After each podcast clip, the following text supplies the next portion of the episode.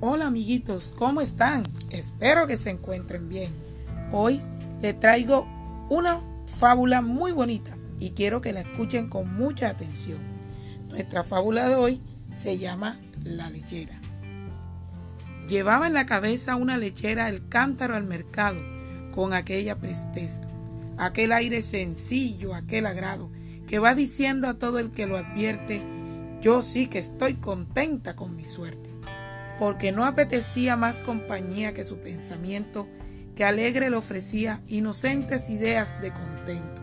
Marchaba sola la feliz lechera y decía entre sí de esta manera, esta leche vendida en limpio me dará tanto dinero y con esta partida un canasto de huevos comprar quiero, para sacar cien pollos que al estío me rodeen cantando el pío pío. Del importe logrado de tanto pollo, mercaré un cochino con bechota salvado versa, castaña engordará sin tino, tanto que puede ser que yo consiga ver cómo se le arrastra la barriga.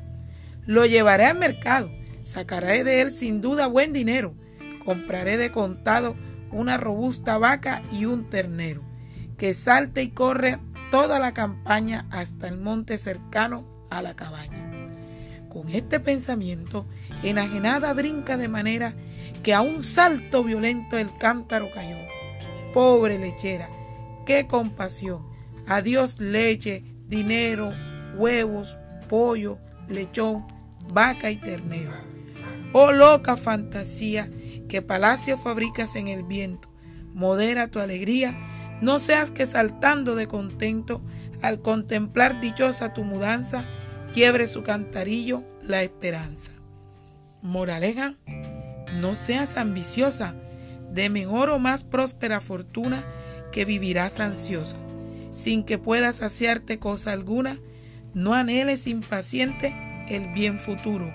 Mira que ni el presente está seguro. Bueno, amiguitos, Espero que le haya gustado esta fábula. Ahora, con ayuda de tus profesoras, haremos algunas actividades divertidísimas. Chao niños, que la pasen bien, diviértanse. Nos vemos pronto. Chao, chao.